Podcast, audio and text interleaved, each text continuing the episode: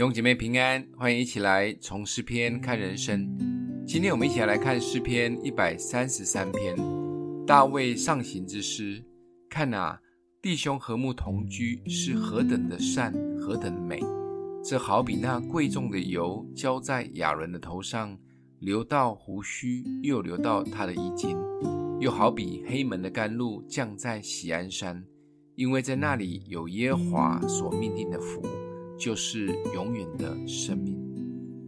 短短的三节的经文，却道出了社会及教会千年以来最大的问题，就是一直吵啊吵，或爱得很虚假，却不知道真正的合一才是团队最大的力量及祝福。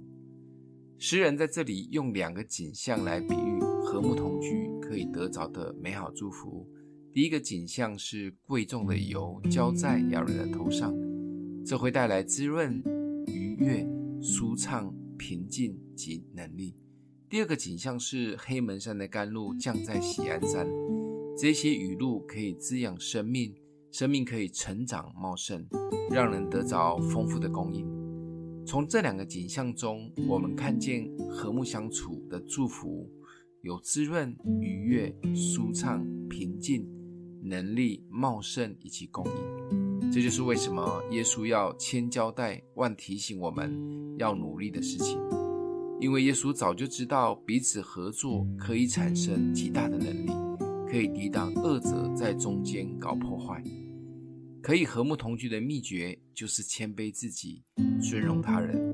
这会有一些不容易，这就是为什么一直要靠近爱的源头耶稣，不管面对夫妻。亲子、朋友、同事以及教会的属灵家人，当觉得关系怪怪的时候，就赶快要来到耶稣的面前，想一想耶稣的谦卑，能力就会出来。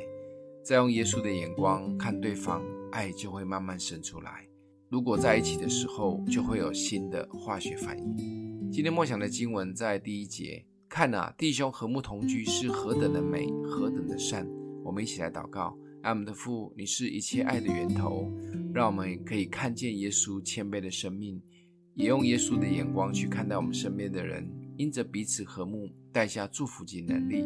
奉耶稣基督的名祷告，欢迎订阅分享，愿上帝祝福你哦。